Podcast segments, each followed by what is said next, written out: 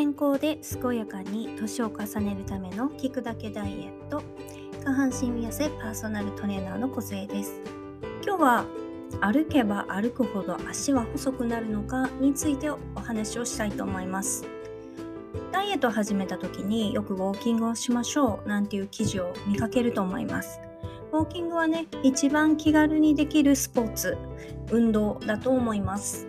こう初心者の方がねジムに行くとかあとランニングするっていうのはやっぱりちょっとハードルが高いなっていう時はまずウォーキング好きな時間に始めることができるのと靴もね合っていればその靴を履いてできるっていうすごくねメリットが多い。そしてスタートにはぴったりの、えー、運動になります。なので始めてみようかなと思う人が多いと思うんですけどもこれでじゃあ足痩せするのかっていうことですよね。もし今これお聞きの皆さんの中で足が太い方が見えたら先に結論を言いますとウォーキングで足痩せはしません。これはですねじゃあなんでダイエットでウォーキングしましょうって言われるのかっていうと例えば食後のね血糖値が上がりやすい人っていうのは食後にちょっとしたウォーキングを入れることで血糖値の乱高下を防ぐという働きがあるのでその血糖値のね急下降とか急上昇を抑えることによって体脂肪を生成しないような体に作るっていうメリットがあるんですけどももしくはこう空腹時食事の前でしたら今ある体脂肪を燃やせるっていうメリットがあります。でこれをねうまく使い分ける必要があるんですけれどもこの体脂肪っていうのはだいたい下半身痩せできない方はお腹についている脂肪もしくはその他の体脂肪足以外の脂肪を燃焼していたりする可能性多い大きいんですよね。はい、でなんで足痩せしないのかというとこれはエクササイズ自体に足痩せする効果がないというよりも足痩せしない人っていうのは体に歪みがある状態なんですよ。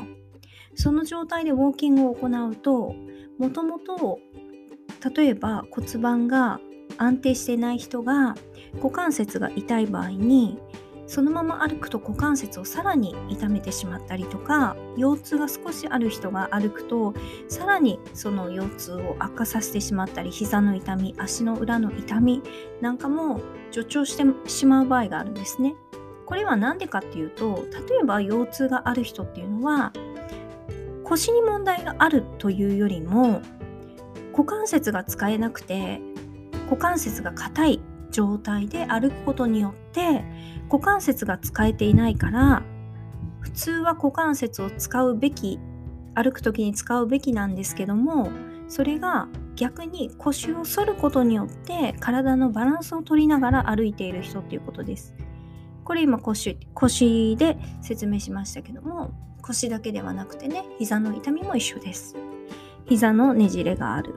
あとは股関節が痛い人は股関節が不安定な状態。その状態で歩くことによってさらにね痛みを助長してしまったりすることがあるわけです。足首の痛みも一緒です。足の裏も一緒です。やっぱりねこう代償作用っていうんですけども本来あるべき場所を使えない体づくりであるために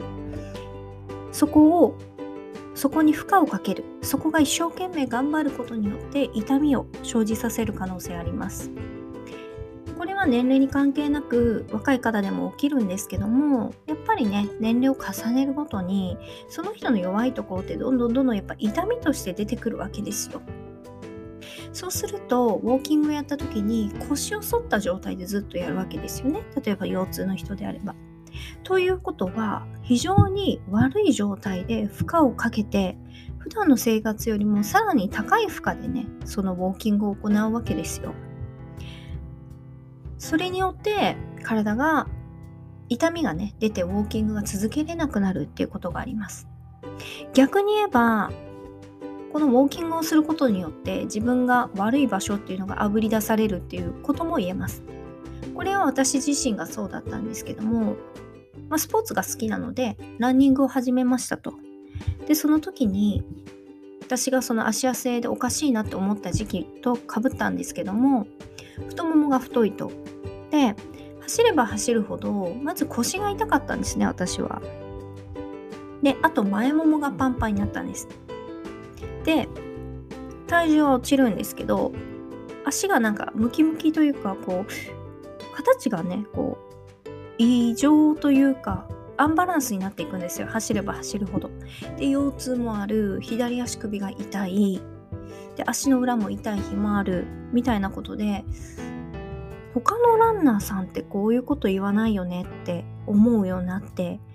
結構それがきっかけで足痩せに取り組むことになったわけですよ。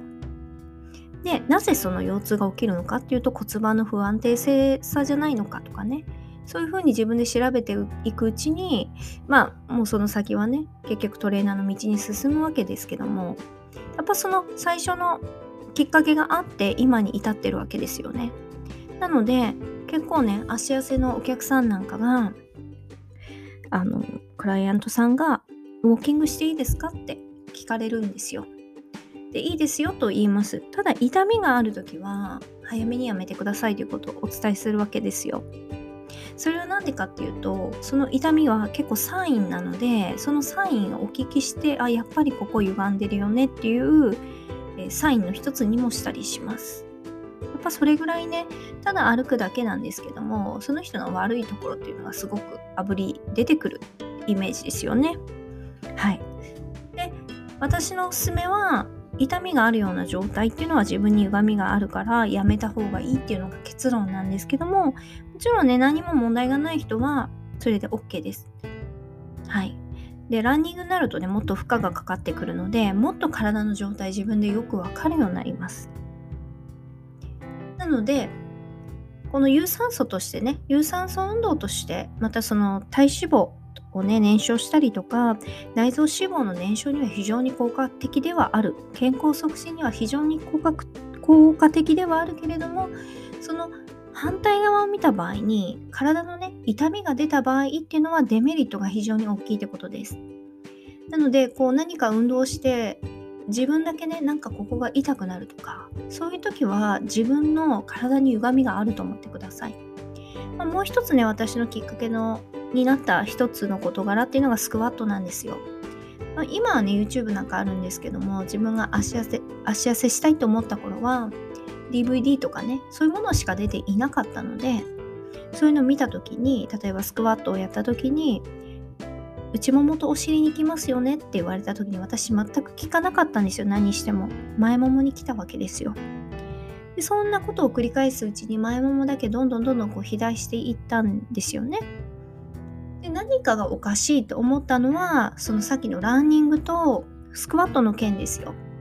私の体なんか変だよねって。その追求がそこから始まったわけです。なので自分で自分の体のサインに気づき始めたのがきっかけですね、やはり。ですので、今からウォーキングをしよう、ランニングをしよう、ね、スクワットをしようって思った人が、そのえ、レクチャーをする人 YouTube とか DVD とかね何でもいいですけどもその先生が行った場所教えてる人が行った場所に聞いていない場合っていうのはまずその運動する前にやっぱり歪みを取るっていうのが非常に大事になると思いますなので運動しない方がいい場合もあるということですなのでウォーキングを始めてもいいですけどもそのウォーキングをした時の自分の体の声を聞くっていうのを私は強くお勧めします。